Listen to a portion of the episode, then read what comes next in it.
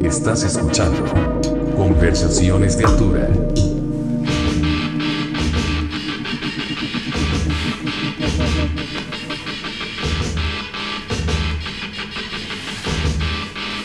Personas, muchísimas gracias por sintonizar esta nueva edición de Conversaciones de Altura. Y estamos, bueno, Andrés y yo estamos súper contentos porque traemos a, a dos personas que conocimos a través de Lenin, que de hecho nunca nos habíamos ah, conocido desde antes, esta es la primera vez, ¿no? Ujú, sí. Y lo chingón, lo que me agrada es que se siente como la como la buena vibra, ¿no? Como que hay personas, se, se escucha muy hippie y sé que mis amigos me van a decir, ya bájale, pinche hippie.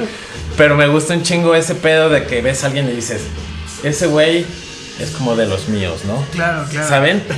y Sí, sí, bueno, pues nada, ya para terminar la introducción, muchas gracias por venir. Tenemos a Roma, si se presenta, por favor. eh, Este, Roma y Ernesto, que está aquí al lado. Deja- al lado, sí, ajá. Conocido como Hemingway. que so- forma parte, es el dúo dinámico de los viniles en México, que tienen su programa que a mí me gusta mucho, Andrés también, se llama Spin That Shit, ¿no? Sí, ya llevamos un poquito más de un año haciendo este en vivo. Es un en vivo que hacemos en Facebook. Y pues ya tenemos, bueno, tenemos ya una larga lista de invitados. Y justo Sí, ayer, sí, este, sí. pues tuvimos el primer fotógrafo de conciertos y, con- y fotógrafo también de portadas de discos y todo esto. Y hemos tenido como invitados de todo tipo, ¿no? Las tornamesas nuestras están abiertas a cualquier Ok. tipo de música.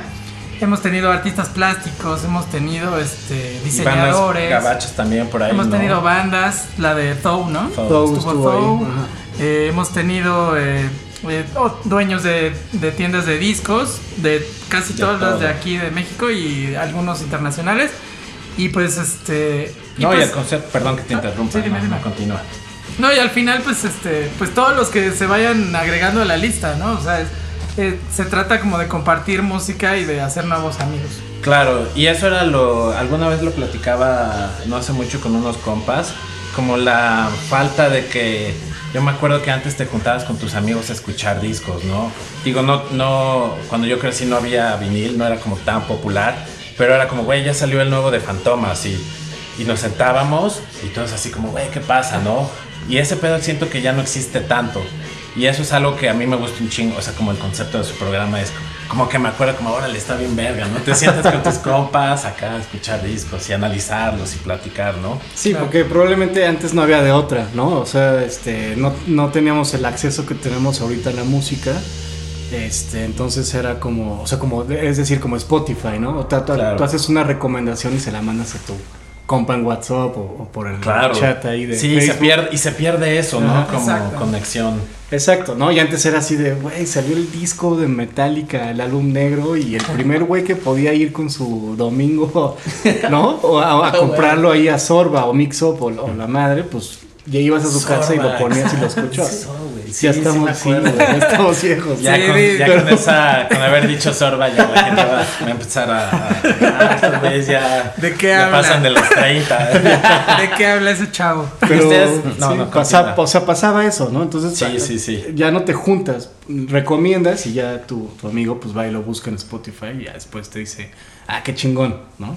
Claro, pero se perdió eso. Bueno, yo te recomiendo esto, pero ya no había esa, eso que decía como de, ay, güey, ya salió el nuevo de, de Fate No More y te sentabas y escuchabas y decías, Claro. no mames, y así te emocionabas con tus compas, ¿no?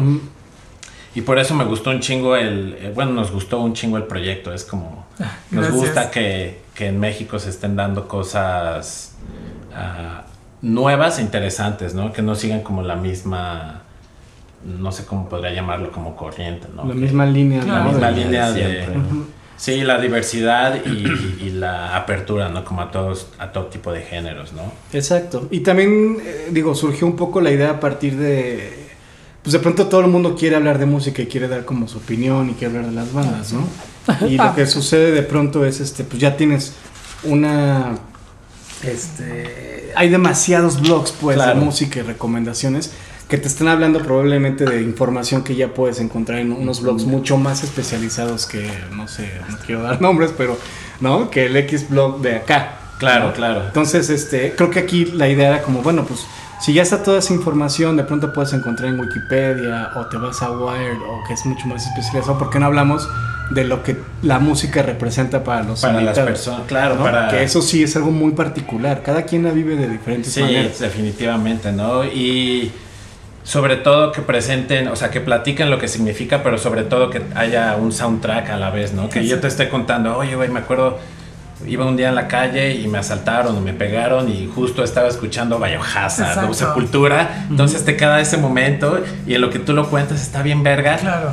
que escuches como de cierta forma el soundtrack, ¿no? Y te imaginas así a cualquier persona, ¿no? Pues si algo tiene Totalmente. la música y sobre todo este formato, el, como objeto, tiene como esa asociación a, a partir de cosas que te suceden en la vida, ¿no? Ajá. Entonces a- al final, este, pues la mayoría de los invitados que, que hemos tenido, pues sí tienen como muy claro la- la- algunas veces la- cómo encontraron esos discos o lo que le- a lo que les, este, eh, no sé, a lo que les remiten en Mm. cuestión de memoria musical o memoria de su propia vida, ¿no? Entonces creo Claro. que eso es muy interesante porque al final, este, eh, también conoces mejor a la gente sabiendo eh, qué es lo que escucha en sus colecciones. Sí, ¿no? definitivamente, ¿no? Como, o sea, lo que te puedes dar cuenta de cómo es una persona si abres el refrigerador, ¿no? Se puede oír muy acá, o sea, como muy, ah, tal vez juzgón, pero no es lo mismo igual si abres el refrigerador de alguien que tenga, o sea, comida orgánica o lo que sea, a tener como pura cerveza, o ¿sabes? Entonces alguien decía que con los discos es igual, que si vas esculcando así como los discos de alguien dices, ah, huevo, este güey, es- o esta mujer es chingona, ¿no? Chingón. Sí, sí, sí, no, totalmente. Sí, no te como- imaginas realmente lo que puede escuchar a otra persona. Por ejemplo, me recuerdo What's in My Bag, esta serie que Ah. hace Amiba. Y por ahí estaba un capítulo de los Melvins donde ellos estaban este, sacando discos de Miles Davis o de John Coltrane, que dices, los Melvins oyen jazz, así tan clavados. Claro, y eso claro. es lo que también te, te quita un poco como de, del prejuicio de pensar que ciertas bandas o ciertas gente que utiliza o que usa o que toca cierto tipo de música, este, pues solamente escucha esa música, ¿no? Claro. Eso nos pasó, por ejemplo, cuando invitamos a cuando estuvo Doe en la casa, que es este pues una banda, ¿qué será? Como Doom, Es como medio Doom, Doom. ¿no? Metal.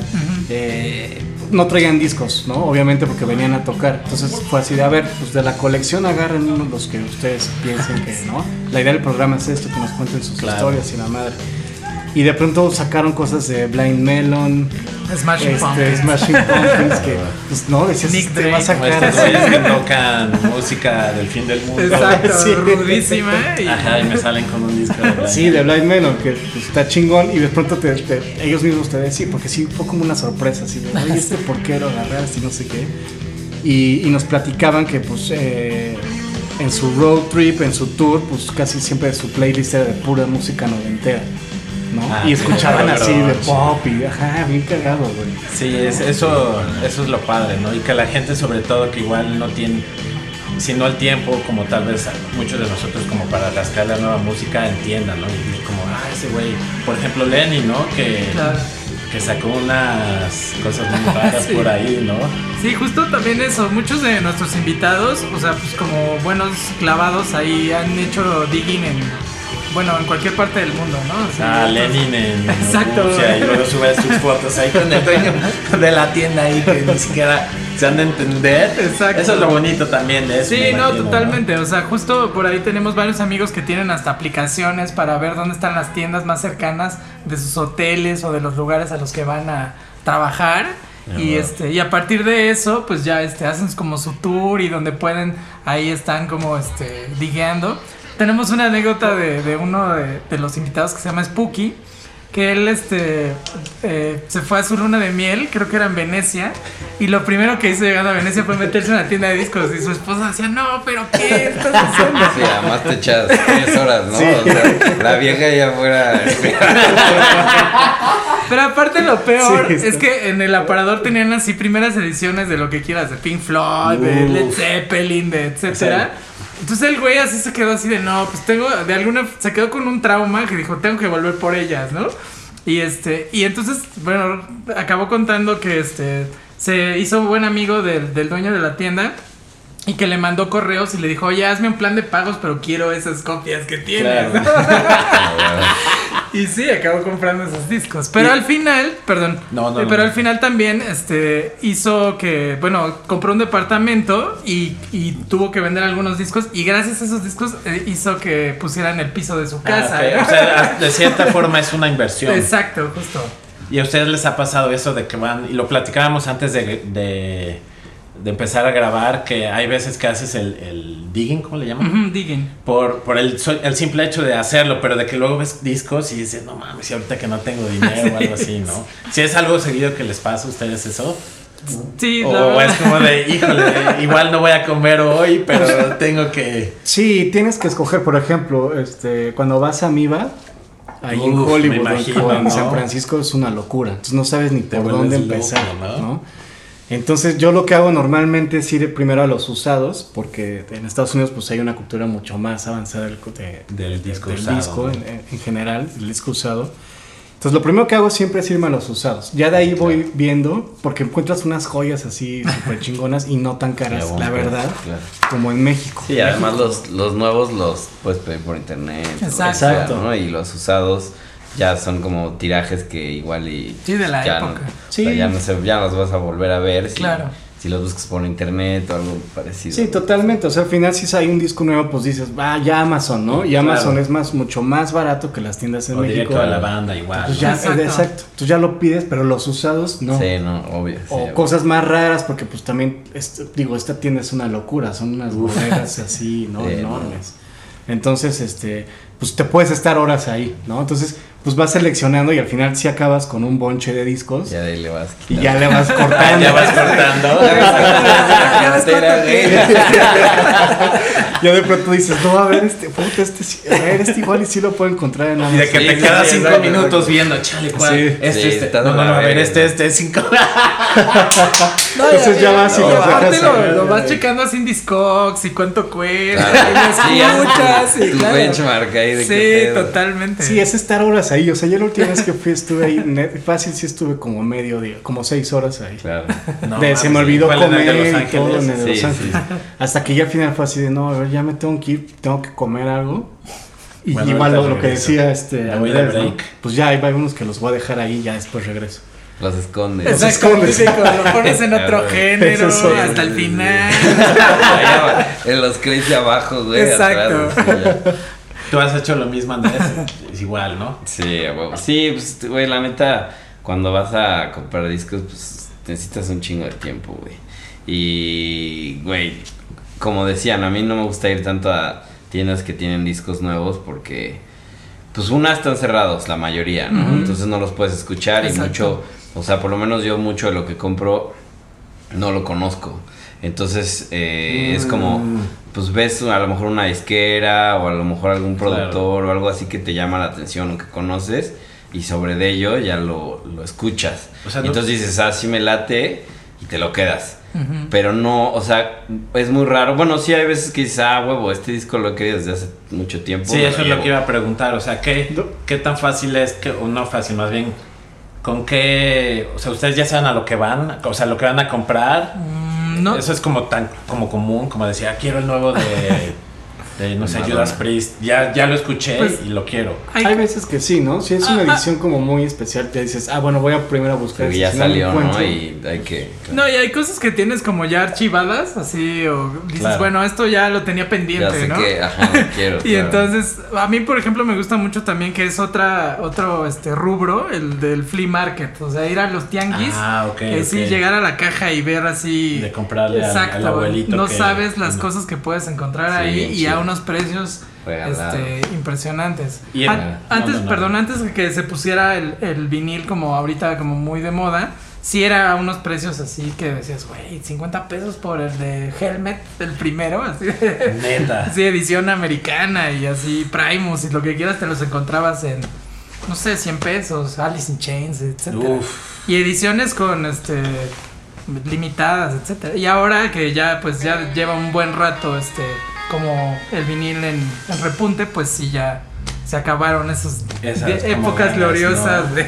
Pero igual debe de haber gente, por ejemplo, yo les contaba que antes de grabar que mi papá, le encontré unos discos a mi papá que son como de los Beatles y de los Doors y de Led Zeppelin editados en esa época. Y Yo lo, o sea, lo vi y yo pienso que se ve bien, pero igual luego nos pueden explicar de cómo es, o sea, ver si un disco está chido o no.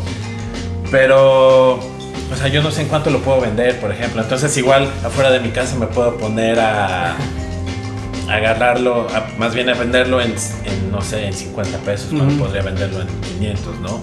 Claro. Seguramente hay un chingo de gente así todavía. Sí, digo, de, de la calidad del disco depende mucho de cómo estuvo guardado y todo el rollo. Y aparte nunca sabes, porque luego hay veces que compras discos usados que a simple vista se ven muy bien, pero que estuvieron ya muy tocados.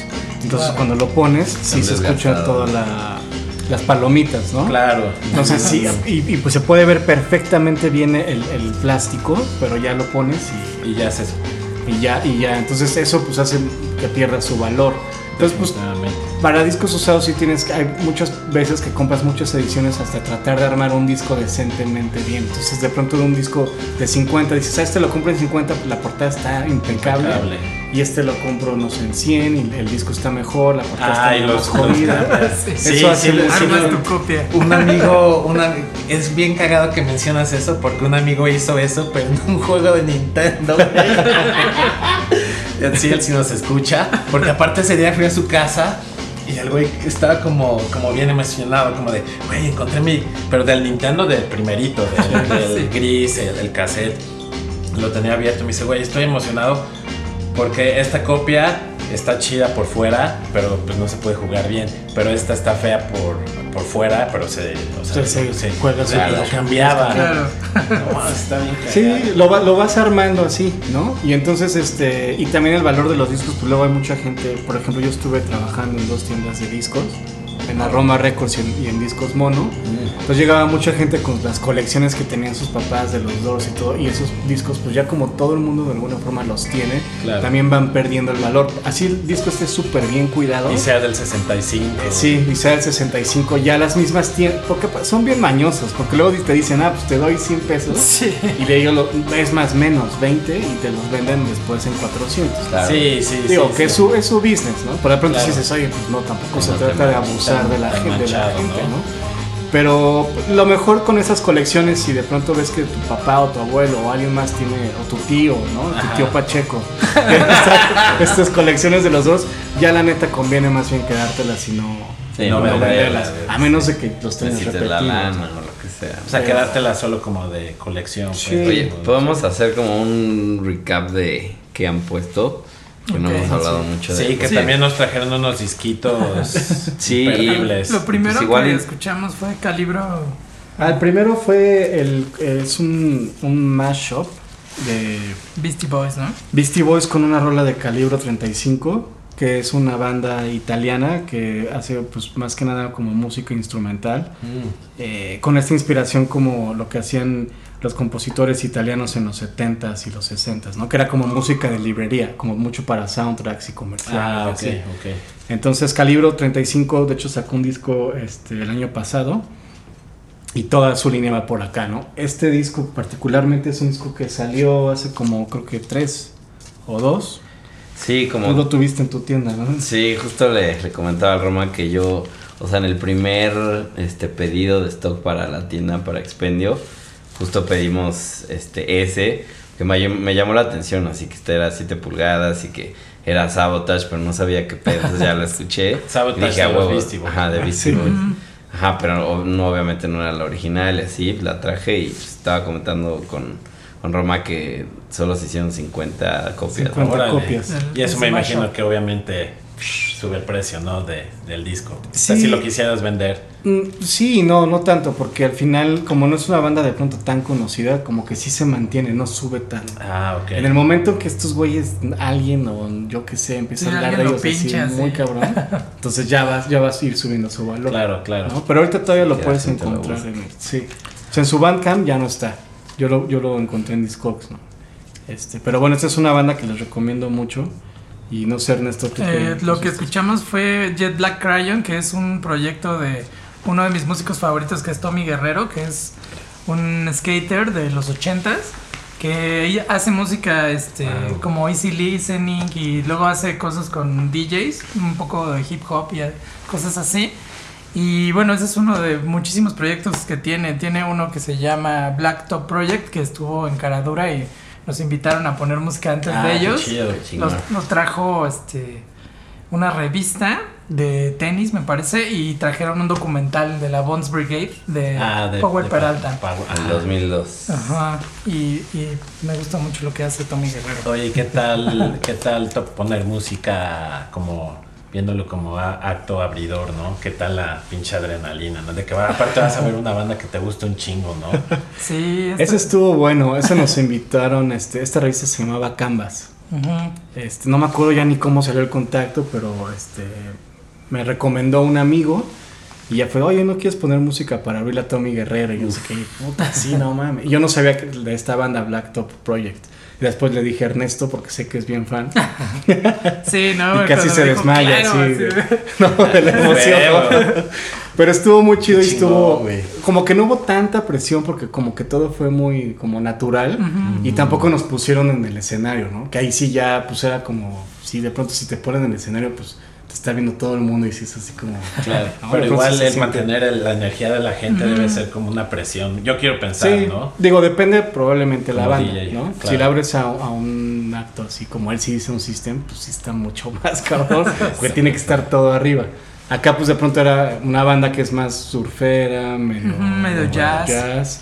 pues puedes hacer una selección como por el estilo, entonces este pues ya es como un poquito más, no, no tienes tanta presión, ¿no? Claro. Digamos. Y- Y estuvo padre porque al final también, perdón, cerramos No, no, el, el- no. el- el- ya te acaban de tocar y pusimos música y se acercaron. ah, o sea, terminaron de tocar y órale, ustedes. Estuvimos ahí, se acercó Ray Barbie Sí. y nos dijo así, güey, qué buena música, qué chingón que, est- Qué que chido. estuvieron ustedes. Entonces, eso también, más que le gustara a la gente, el que, el que le gustara a esos güeyes que pusieras como música que a ellos también les gusta fue Sí, como lo más Que igual, igual pudieron premio. así como eh, que nadie le hubiera gustado, pero si el güey que a ti, que tú admiras de cierta forma te dice, güey, estuvo increíble. No o sea, a veces Claro, es como claro. me vale ver que, que nadie bailó, pero como le gustó a ese güey, Ya estuvo chido. ya está más chido, güey. Sí, exacto. Sí. Pero bueno, aquí afortunadamente le- les gustó tanto a la gente como a, como a este compa, ¿no? Sí, estuvo Sí. bastante bueno. Y finalmente, como es un concierto un poquito más, digamos, de la gente que va a esos conciertos es porque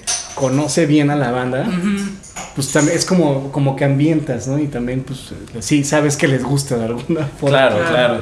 Y me- lo que les iba a preguntar es, ah, obviamente hay una preparación, ¿no? O sea, me imagino, o sea, ¿cómo se prepararon para, por- eh, para ese toquín, por ejemplo? ¿Se juntaron un día antes como, a ver, podemos poner esta, esta y esta? ¿O, Pues- o ese día en el momento? Pues más la, la selección viene un poco con, con lo que podemos asociar con las bandas que, que nos han podido, este, eh, bueno, que nos han invitado a, abrirles.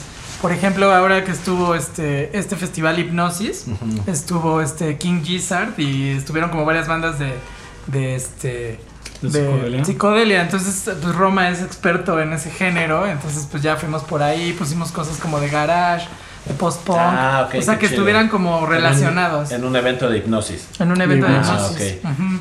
Ok, ok. Y pero- entonces es más como, como o sea, sabiendo un poco lo que, lo que les gusta. Tal vez también a los músicos no les gusta justo lo mismo género. Entonces también como ir ahí por las influencias. Claro, claro, gusta, claro. ¿eh? Como darle gusto a todos, ¿no? Pero de cierta forma entonces es como una improvisación en cuanto a que no planearon el orden de las...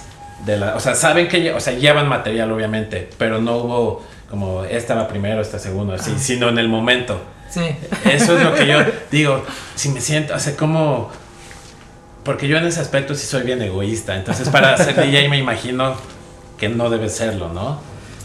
Pues tienes que, que, o sea, conoces bien tu material, que eso es lo, lo, lo importante. O sea, ya has escuchado tus discos, ya sabes más o menos este, cuáles pueden eh, hilarse. Entonces, a partir de eso, yo creo que empiezas ya tu, tu improvisación improvisación. o tu- con los discos que tienes ahí. O sea, muchas veces se te olvidan algunos y dices, no me traje este que venía así. Uh, o sea, que sabías que iba, que ese sea... Entonces ahí tienes que irle como jugando con otros que tengas ahí. Pero también vas descubriendo, tú también, con- conforme va este, la gente aprendiéndose, o llegan y te dicen, no, esa rola que pusiste está increíble. Y dices, ah, ok, o sea, sí chido. lo logramos, ¿no? O sea, Y creo que sí varía de ser selector, por ejemplo, me parece que te permite un poquito improvisar más mm, que un DJ de electrónica, ¿no, Andrés? Tú que estás como un poco más en eso. O sea, creo que ahí sí tienes que seleccionar bien.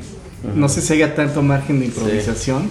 Porque sí, Sí. es con los- o sea, sí tienes que empatar beats y, Sí, esas sí, cosas. sí. Sí, pues finalmente, o sea, pues como que en la electrónica sí es un poquito diferente, porque sí tienes que llevar una línea. Digo, no necesariamente es así siempre, pero sí, por ejemplo, pues traes un estilo que a lo mejor tocas a 120 BPM, ¿no? Entonces te mueves alrededor de esa línea y a lo mejor si quieres hacer un cambio un poquito más, o sea, empezar más lento y acabar más arriba o abajo, pues sí tienes que saber qué discos llevas previamente para Claro. decir, ah, bueno, a lo mejor no los vas a poner en una lista o en un orden que tú definiste antes, Claro. pero si dices, ah, bueno, a ver, estos están más o menos a 100, entonces voy a empezar a 100 y le voy a ir subiendo de 100 a 110, 210, 120 y luego me bajo y luego...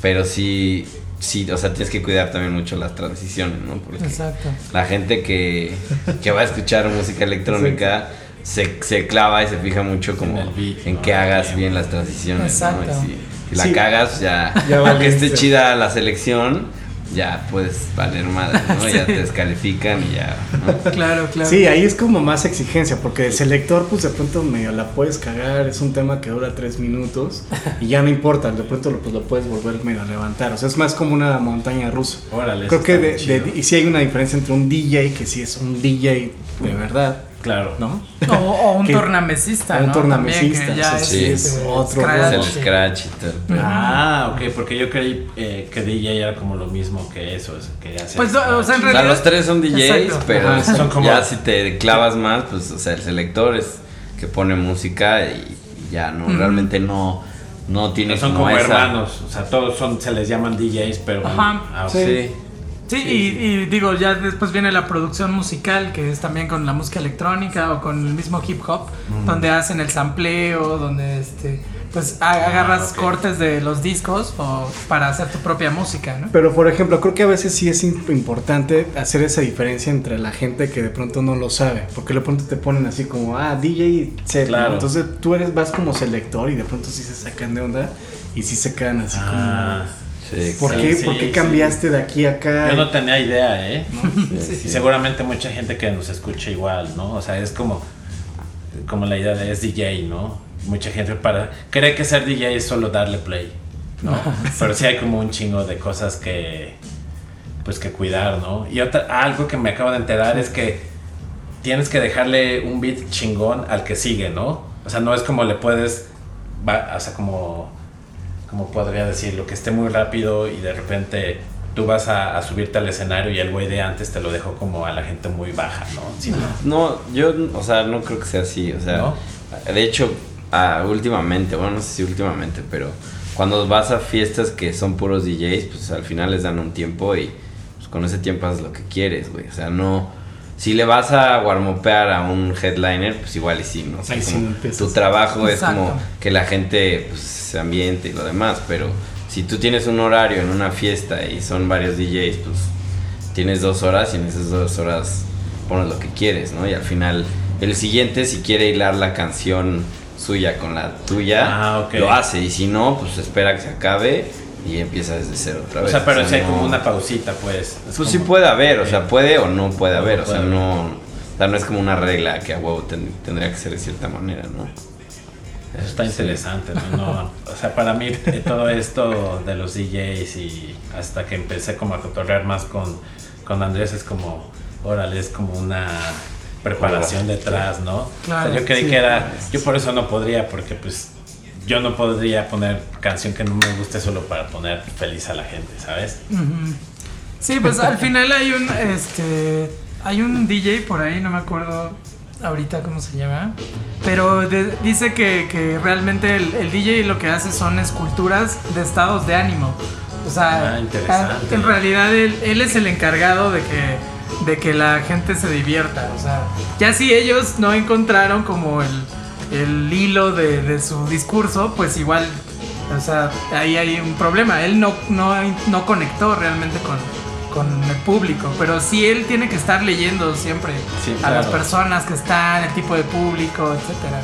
Sí, me recuerda como, o se me hace como muy similar a lo que podría hacer un eh, comediante de stand-up, ¿no? Que pues es como controlar eso, como de que la gente siempre esté riéndose, ¿no?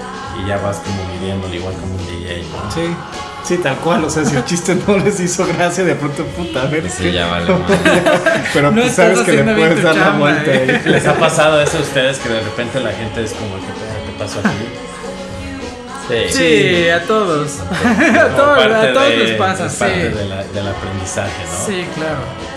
Oye, ¿y ustedes cuando tocan, tocan como una y una o, o tocan un ratito uno y luego otro o como... Cual- cualquiera de las dos eh, hacemos back to back también de Ajá. repente, pero s- eh, casi siempre sí es eh, su set y el mío. Entonces sí, este. Porque ahorita que están, bueno, estamos escuchando música, están poniendo como una canción uno y luego Ujú. otra, ¿no? Así de selección.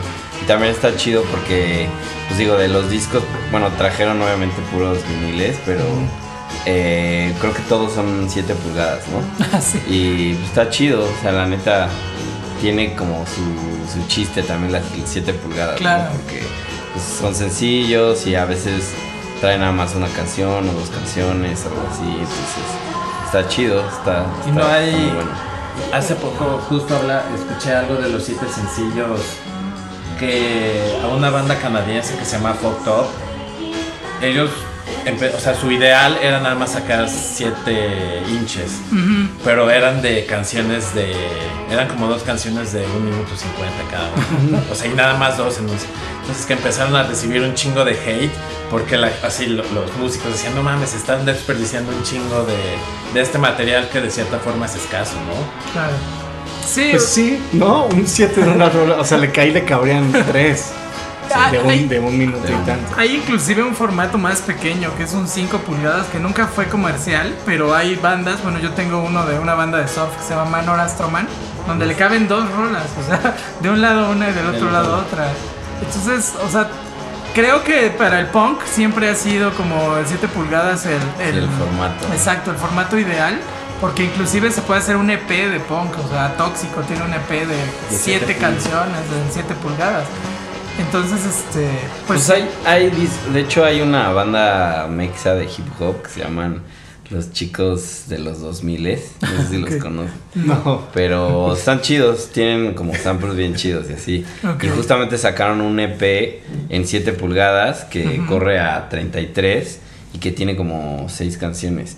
Y cada canción dura como 3 minutos, o sea, normal, no, Ah, no sí. son muy cortas. Entonces, O sea, también ese- está el formato de 7 pulgadas, que es como un EP que trae varias canciones, no solo como sencillo de, Exacto. de una y una. O sea, hay como trucos para hacer que quepa más.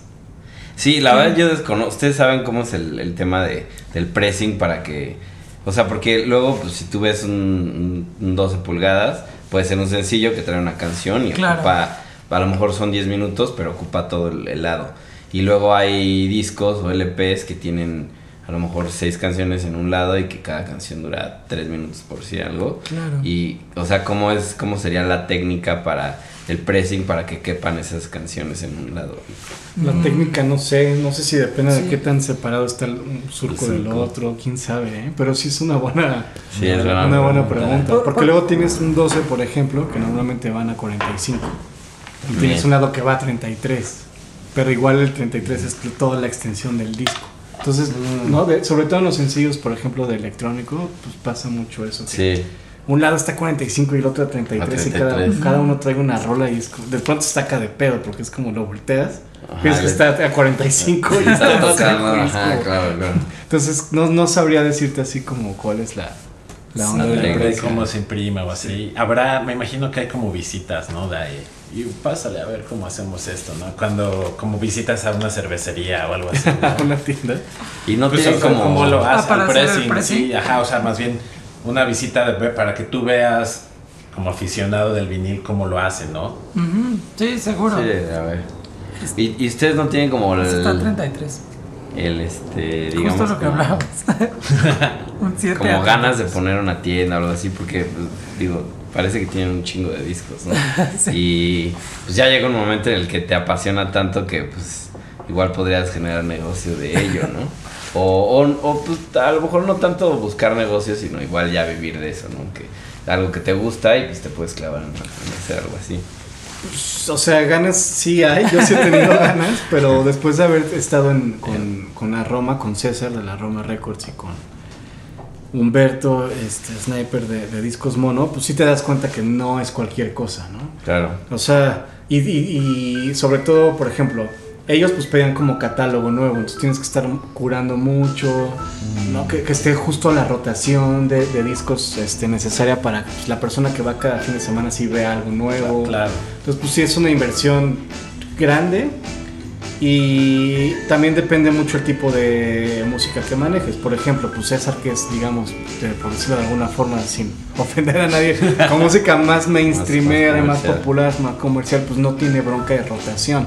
Claro. Una tienda como Discos Mono la tenía porque sí este, apostaba más a, a discos como más de experimentación. Entonces pues no se movían, no se movían fácil, ¿no? Porque la gente aquí en México en general está muy acostumbrada. Quiero este disco, voy a la tienda, lo compro y me voy.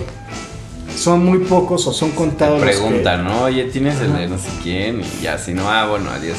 Si no está, pues tú sabes también por la. Si no está, se van. Pero y ni siquiera les da curiosidad de, ver, ¿Qué oye, pedo? ah, oye, pues no lo tienes que. ¿Qué cosa me podrías recomendar como del estilo, no? Claro.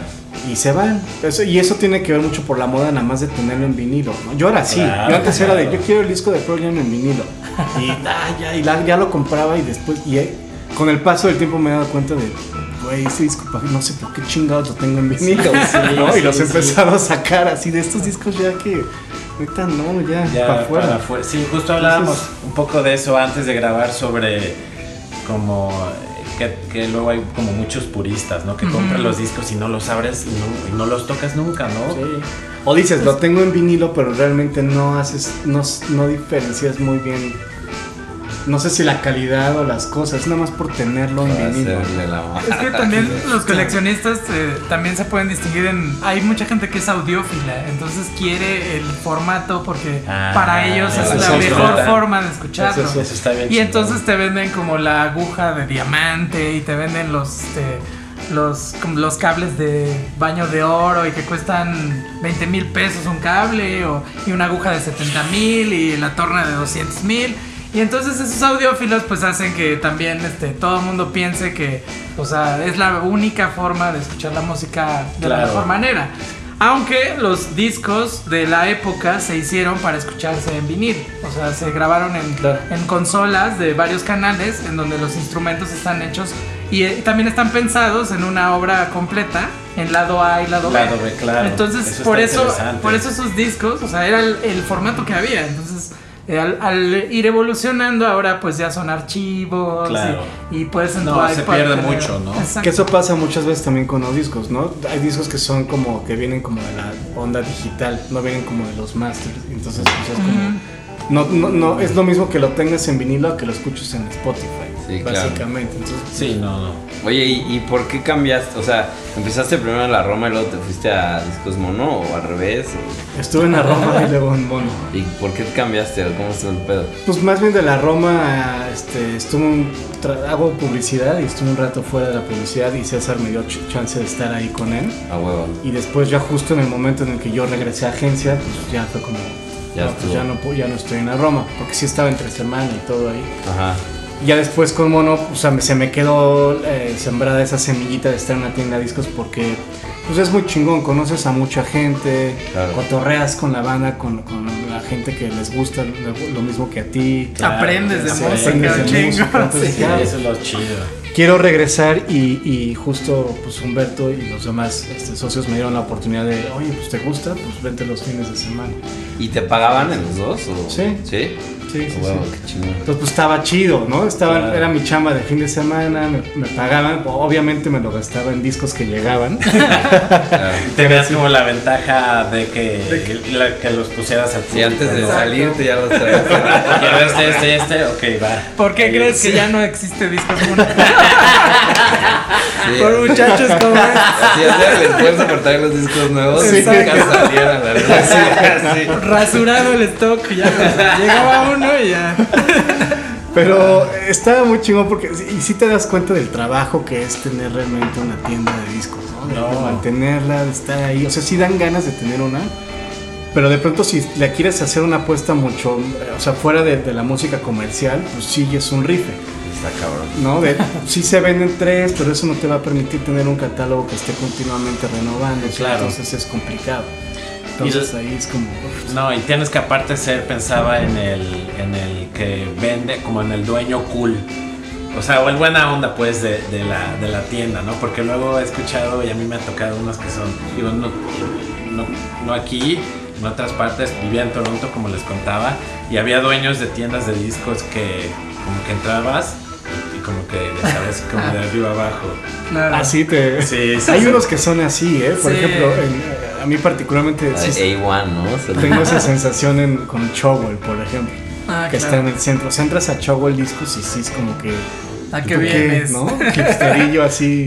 Si no te gusta el disco más oscuro de tal o tal, onda, no puedes. no- Sí, en Toronto había Entonces uno, así de- uno que es como legendario, que así como que te veía y porque tengo amigos allá que coleccionan igual, que así entrabas, te veía, te decía como, ¿qué pedo? ¿Qué quieres? ¿No? ¿No? Quiero el nuevo de Minor Threat.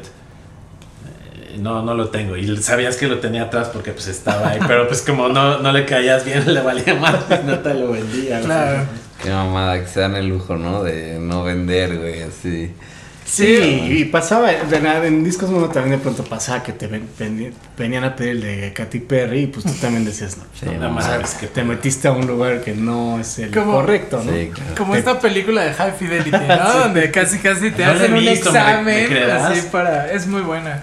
Y es allá es el, el personaje principal es un Es un dueño ¿no? de una tienda de discos que va contando su historia, así a partir de sus novias, de cuando puso la tienda y la música que escuchaba. Entonces hacen como top 5 de to- todo tipo de géneros. A ver, tu top 5 de música para eh, romper relaciones y cosas de esas. ¿no? O sea, está muy nerd, pero igual para los que coleccionan. Pero sí, dices, he escuchado Sí. eso, que mu- Sí. muchos, muchos amigos que coleccionan discos como que ven a ese güey, el, el personaje como, como, como alguien que admira, ¿no? Como, "Ah, huevo, quiero tener yo ese tipo de actitud, ¿no? Y- pero sí, no, no he visto esa, esa película. ¿Ahí tienen inventario de sus discos? ¿O Eh, pues yo los subo a Discogs. O Ah, sea, yo, yo Sí, así con los tengo, ajá, y los voy subiendo.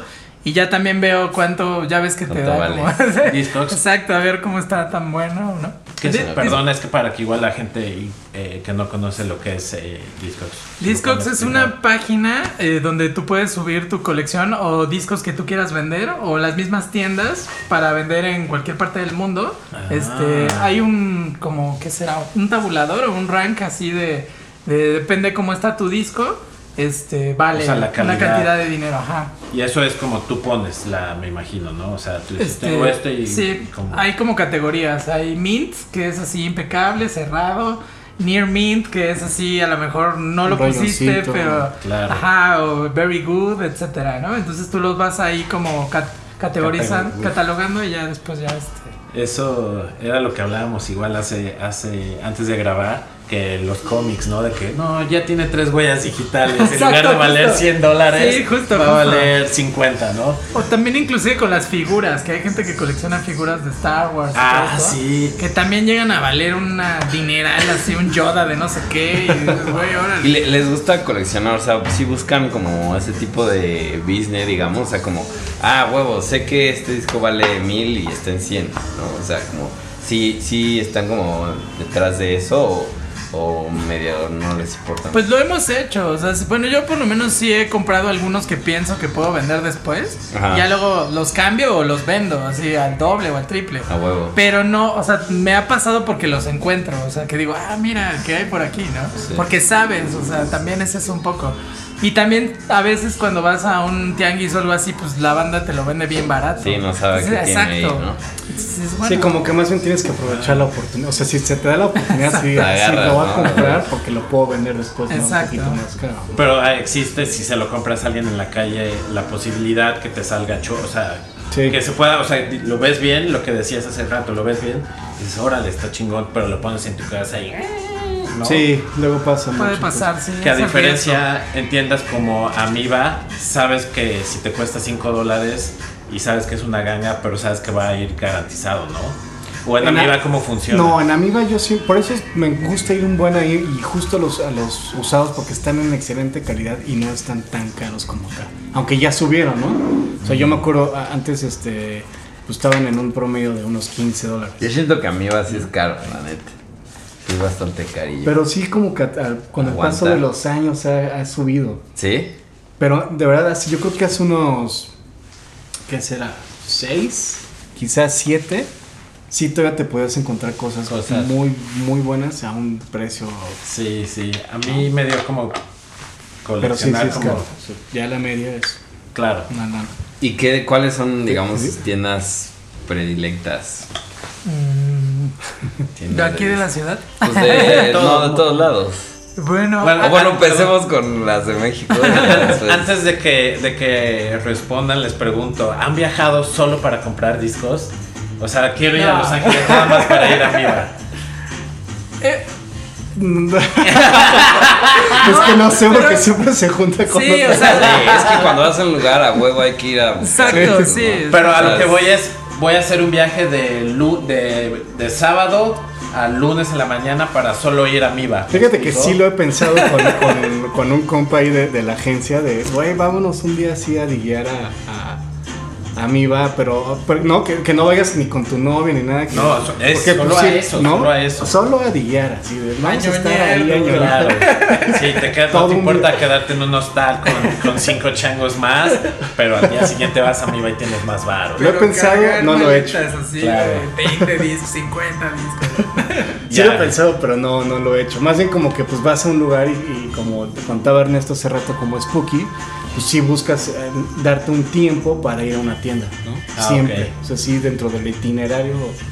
Es así de, oye, vamos a ir a tal lugar, pero va a haber una hora en Me la cual... que o dos. No, una hora, porque aparte, sí, la promesa es, es una hora que después se convierten en dos, pero nunca dices dos. Es, ah, una hora nada más voy a ver. Claro, no, y sabes que está bien cagado eso que mencionas, porque como anécdota, ah, cuando yo vivía en Toronto, Peque, que es la esposa de Lenny, bueno, Lenny y su esposa fueron a Canadá, ¿no? Ajá. Entonces los vi allá en Toronto. Y justo pasó eso. Ustedes como ya conocen a Lenin, ese güey a huevo tiene que ir. Está en no sé qué ciudad en Rusia y si hay tienda de discos tiene huevo. que ir. Entonces me acuerdo que le dijo a Lenin, espérame aquí, pero más bien Lenin a, a su esposa, espérame aquí, no tardo. Y, y Peque así como nada más volteó como para ver qué era tienda y hizo una cara así como, Pues ya valió. Sí, ya valió. no. Pero ahora sí, contestando la pregunta de Andrés, de Mm, tiendas favoritas, ¿no? pues Ah, yo, bueno, de aquí de México, eh, hay un par de tiendas. Chesno Body Records, que es de, de un buen amigo de Moy. Y también, bueno, ¿Dónde disco. está? El Chesno Body está en Donceles. Está atrás del Centro Cultural de España. Está muy escondida, es una tienda como medio underground porque tienes que entrar a una placita y arriba de un bar. Ah, ok. Pero tiene una selección como de música de música negra de los 60 bastante buena huevo. y de cosas de cosas interesantes. Y bueno, y antes teníamos, bueno, tenía también otro cuate Rufi, eh, tiene una tienda que se llama Discodelic, donde tiene una selección musical como este pues llena de cosas del mundo, ¿no? Ahorita justo lleva viajando ya como unos cinco meses más o menos. Cerró la tienda para viajar. Órale. Y se fue a Etiopía, se fue a, eh, a Ghana, a varios lugares de África y, y ahorita está en Europa y solamente a comprar discos, o sea, para Ah, traerlos. ah, sí, sí, bueno, es su tienda, pero Exacto, igual viajó él- a comprar discos. en Exacto. África. Entonces, él, él sí hace como una labor más como de, de digger profesional.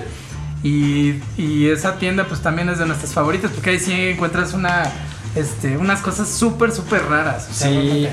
justo Sí, a esa tienda fuimos con, El Carlos. con Carlitos, que su banda es Boom Boom Kid, y lo Ah, acompañamos y estuvo como dos horas ahí, ahí. Sí, estuvo como dos horas, Ah, ¿no? menos, pero sí. Bueno, hora y media. Pero igual digo, Claro. Sí, no, y, y, pues bueno, de aquí de México. Y a mí me gusta mucho ir a los tianguis. O sea, siempre, o sea, no sabes lo que te vas a encontrar. Entonces el chopo y Mm. etcétera, la lagunilla. y llevas tus discos que quieras cambiar. Pues, como era antes, también, ¿te- claro. ¿Se acuerdan? Hecho, pues Sí. llevabas como 20 discos. Eh, los estoy cambiando. Y ya tienes el, el nuevo de Slayer o así, ¿no? Con los viniles pasa igual eso. Sí, lo mismo también. Sí, y sobre todo que ahora también eh, con los cambios generacionales están saliendo muchos discos pues de los 60, 70 y dis- discos de esa época que eran de tirajes o de disqueras como muy raras. Y entonces al final pues los encuentras otra vez en el mercado. O sea, cosas que ya no encontrabas vuelven otra vez a, a estar en... Ah, por lo mismo como del papá que nunca los escuchó, el abuelo. Ah, Justo. ok. ¿Ustedes de dónde se conocieron? Íbamos juntos en la escuela, en la universidad. Ah, ok. Y fue eso como de que ves así a alguien, ah, huevo, ese güey es como... Pues llevábamos clases juntos. No No, me acuerdo, sí, probablemente en algo Las así de... fiestas, la música. Ahí teníamos más bien como una asociación de cine Ah, exacto. y llevábamos pues pelis así de, no me acuerdo, ya De que- arte. de arte, ¿no? Buñuel, este, David Lynch y todo esto. Sí, que era, pues, era una, una universidad mucho más técnica, ¿no? Había Claro. gente tan. De, de gente más cuadrada y nosotros era así que no, hay que llevar Los estos hippies. a ver qué, qué rollo. Marihuanos. ahí. Y pues ya de ahí fue así como. Sí, de hecho estaba muy fresa todo, ¿no? Ahí, entonces al final, pues los únicos que estábamos, los que nos juntamos, de hecho, somos las dos terceras partes de Spin That Shed. Hay uno más que también iba con nosotros a la Ah, escuela, ok. que es como que también nos ayuda con las partes técnicas de- Ah, ok. del programa. Un Y que ¿cómo se llama? se llama Armando. Armando. Este, y pues él también este, empezó a coleccionar hace poco y ya este, también era parte de la asociación de cine y todo eso. ¿Cuándo empezaron? ñoños, así de. El programa Ajá. hace un año casi, un año y medio casi ya. Año, y- sí, año como cuatro Ah, pues, meses. No, no llevan tanto, ¿no? No. Sí, No. Relativamente poco. Sí. A huevo, pues van muy bien, qué chido. Pues está muy buena la idea, la verdad es que hay mucha gente que está muy clavada con los discos, ¿no? Claro. Y sí hay como mucha mucho interés, ¿no? La gente igual ve en un programa donde va gente y descubres música chida y hay anécdotas buenas, ¿no? Está chingón. Pues el chiste, creo, para nosotros es hacer como una, este, pues no sé, una Comunidad. comunidad, ajá, de, de coleccionistas y de gente que le guste la música. O sea, al final es eso, compartirla y hacer nuevos amigos. ¿Y cuál es el objetivo? O sea, iniciaron como pensando qué o hacia dónde le apuntaban o a dónde le apuntan o cómo es el pedo. No, pues realmente nació así en una peda de, oye, ¿por qué estamos aquí hablando, no? Y este, tomando chela. y ¿Por qué no invitamos a más gente?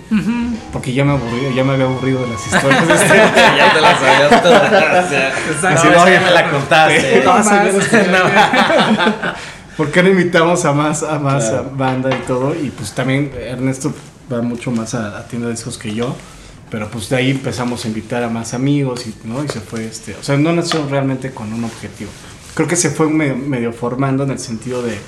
Este, pues si ya todos hablan de música y están los blogs y el blog te hace reseñas, pero son reseñas con datos de, Claro. de Wikipedia y es más, hasta de otros blogs, a veces hasta como que medio se claro, roban notas, leí- ¿no? lo leíste en otro Sí, en lado. otro lugar. por la primicia de tenerla al mismo tiempo el, el- el cartel del ceremonia. Es como, güey, ¿para, para qué hablas del cartel del ceremonia? claro, Hablas de otra cosa, ¿no? A mí los blogs de música me dan mucha hueva en general. Entonces era porque hay cosas mucho más chingonas que son las historias que tienen Claro. las personas con la música y eso, pues, Claro. ¿no? Y te va a hablar de un concierto, cuando fue a ver a esta banda, y al mismo tiempo te va a estar recomendando música nueva, pero a través de su propia este, perspectiva. ¿no? A huevo. Ya sí, si, si quieres el, el dato, pues vas a Wikipedia o vas a blog y ahí está. Claro, aparte lo que me gusta de ustedes es que, y es algo con lo que últimamente he luchado como las ganas y el deseo de encontrar nueva música, nuevas bandas, ¿no? Es Eso otra. se nota a usted, con ustedes totalmente, ¿no? ¿Qué, qué es lo que mantiene vivo esa, pues ese no, sé, no, no sé si amor, sino como esas ganas más bien como de seguir rascándole algo nuevo? Pues es como, como revalorar también mucha música que nosotros no escuchamos en, en esa época. O sea, nos han llevado cosas de los 50, de los 40, de los 60. Y es como volver a, a, traer esa música, revalorarla y también descubrir la nueva música, que eso es lo que platicamos. O sea, mucha gente está clavada en ciertas épocas, pero a nosotros como, o sea, como coleccionistas, pues nos gusta así de todo, ¿no? Entonces al final esas tornamesas se ha oído este, lo que no te puedas imaginar, ¿no? Claro, porque hay gente que le gusta mucho escuchar música, pero... Por nostalgia. Por exacto, por nostalgia, sí. como de de que, no sé, a mi papá le, le, doy una nueva banda y dice, no mames, qué chingados va a escuchar esto, ¿no? Y, pero le, le, encanta así escuchar el disco blanco de los Beatles y no lo sacas de ahí, ¿no? Pero hay gente que es más, no sé a qué se deba, que, que les guste así como rascarle más, ¿no? Y encontrar nuevas bandas y eso está bien verga. Sí, pues en realidad Spin That nació como por la necesidad de tener un espacio en donde nosotros que somos coleccionistas, pues que compartir lo que nos gusta, ¿no? O sea, al final este también nos hicimos selectores por, por tener discos, ¿no? O sea, me acuerdo hay unas cápsulas que se llaman Crate Diggers, que es como de los DJs más importantes y por ahí ya también abrieron a músicos y a diseñadores, por ahí está Obey, este y Obey dice ilustrador, ¿no? el ilustrador eh, dice que DJ Shadow un día en una borrachera le dijo, güey, tú tienes muchos discos, ¿por qué no empiezas a poner discos? Entonces le dijo, pues si quieres ábreme cuando quieras, ¿no? Entonces empezó Ove a abrirle a DJ Shadow, Uf. nada más porque le dijo, güey, pues usa tus discos, ¿para qué los quieres si los vas a tener ahí, ¿no? Que eso es justo también nosotros, o sea, no los queremos tener ahí nada más, ¿no? Claro, o sea, queremos, compartirlo, ¿no? Exacto. Que la gente escuche. Porque Compartirlo. Sí, sí, en los que he visto, en sus episodios, sí he encontrado eh, cosas que luego digo, órale, esto está, esto está chingón, ¿no? Lenin puso, no me acuerdo qué banda que dije, órale que creo que era como un, un, disco, contaba la anécdota de que le costó como súper barato, así. sí. Pero era como, creo que de, de, niños autistas o algo así. Ah sí, ah, sí, era de una banda de punk que tiene un documental, creo que tienen síndrome Down. Sí, sí. Ajá. Y que lo encontró justo en una tienda de aquí, ¿no? Que dijo, wow, así de, neta es esta banda. Ya este precio, ¿no? Exacto. Sí, claro. Oye, ¿qué, ¿qué, a quién le van a heredar sus discos. no se Pregunta difícil. O sea, creo que no, o sea. ¿O dónde van a quedar? No tienen ¿no? aquí, güey, yo, yo aguanto, güey. No, no, porque, pues, o sea, la, la, verdad es que es, es, difícil como vender tu colección, ¿no? Que sí pasa, claro. realmente sí pasa, hay mucha gente, o por ejemplo he hablado con DJs que, que dicen, no mames, es que ya luego llego a cifras como de 10 mil discos mm. o cosas así, dicen, no, pues vendo la mitad, ¿no? Claro. Y se meten una lanita mm. y así le van y o vuelven a empezar y cosas así, pero por ejemplo en su caso, ¿qué, qué pedo? O sea, sí les gustaría mantener toda su colección, crecerla y, y hasta donde llegue o a lo mejor a darle como la vuelta, como... Como que, que, Porque ya traen. bueno, digo, no sé cuántos discos tengan realmente, pero evidentemente tienen uh -huh. bastante y pues cuál es, o sea, como que para dónde le tiran, ese pedo. Yo en mi caso sí no soy tan, este, o sea, sí soy acumulador, pero no tanto, o sea, sí podría soltar de pronto este parte de la colección. ¿no? Ah, en algún momento, lo que les decía, así como ya estos discos que tenía de Radiohead y todo, pues ya. Sea, no, en algún momento no me veo escuchando eso en unos este, claro, 10 sí, años. No, no, lo vas a extrañar. Sí, no lo No, voy a extrañar. Y si lo quieres echar, ya lo pones en tu celular Exacto. o lo que sea. ¿no? Sí, tal cual, ¿no? Pero hay otros, por ejemplo, ese de Sabotage de Calibro 35, sí es algo que siempre me ha gustado. Como este género, como desde la universidad de soundtracks. y entonces eso es algo que sí me gustaría Conservar siempre. conservar ¿no? siempre. Y en cuanto a quién dejárselos, pues quién sabe. o sea, ¿Dónde creo que sí tendría que ser como a una persona que aprecie bien la música y que sepas Claro. que no lo va a vender, ¿no? Porque Claro. luego, por ejemplo, en las Sí, tiendas de- puta. Si se lo das a alguien en corto van y los Lo revientan, venden. ¿no? Y los mal venden aparte. los Sí, malven- exacto, los Eso, por ejemplo, pasaba en- en- en No, si te ardes, ¿no? Si, si Sí. lo ves desde el cielo, qué pedo culero, te lo di para que los cuidaran. Te ¿no? vas a jalar las patas, ¿no? Eso pasaba mucho, por ejemplo, en, en- en- cuando estaba en la Roma, pues llegaban el- las, las viudas o los hijos, ¿no? Y vendían unas colecciones muy chingonas de discos de rock clásicos, ¿no? Si quieres, pero bien cuidados, que se ve que el señor los tuvo bien en su, en su, en casa y pues les decía, ya les decía, no, pues cuánto me das, no, pues te doy 20 pesos por disco o te lo compro por lote. Entonces, y no, entonces todo lo que este señor estuvo Sí, cuidándolos y, y limpiándolos y gastó, en neta 10 minutos ya Para se ver. fueron. Me imagino al señor, hijo de tu. Pero al mismo tiempo está chingón porque como que se hace, o sea, se hace una revolvencia, ¿no? O sea, como que Sí. ya le das oportunidad a gente nueva que escuche sus discos, que a lo mejor, o sea, de que se queden ahí parados en la casa de la abuelita, Claro, a que empolvándose, a que ya esté en una tienda y que alguien Sí. diga, ah, huevo, me Pero lo a ver, llevo, ¿no? claro. Y se hace como, pues esa comunidad al fin, ¿no? O sea, Sí, claro, que chido. esos discos Esa es estén otra, ¿eh? girando. Sí, o sea, estén rotando, chido. ¿no? Eso sí es otra, porque de hecho cuando compras estos discos que luego están firmados o dicen este, porque luego hay unos discos muy viejitos que se ve que les Ah, ponen sí. un sello. este sí perteneció me a María, sello, sello, ¿no? sí. Entonces hasta como que te da gusto decir, güey, pues tu pinche hijo lo vendió, ahora yo lo tengo.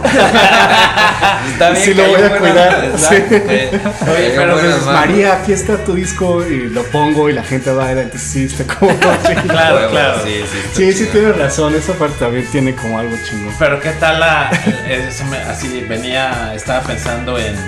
No sé si igual donarlos a una como biblioteca. También, de- También. a la fonoteca. Para que igual eso, así igual gente que no tiene la el dinero para comprar discos, viniles, porque no son baratos. Mm. Sí, no. igual un niño que tenga esa curiosidad, un adolescente, ay voy a ir a la biblioteca y pongo el, ¿no?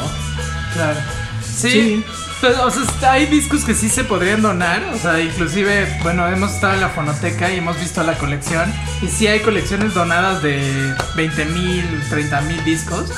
Y que valen una lana, ¿no? Y que al final, este, pues los mantienen ahí porque es la mejor forma de que esos discos se mantengan bien. O sea, tienen como cierta temperatura. Para rescatarlos tienen inclusive un protocolo, así si tienen hongos, todo esto, siguen un protocolo de Órale. que está hecho en, en Austria.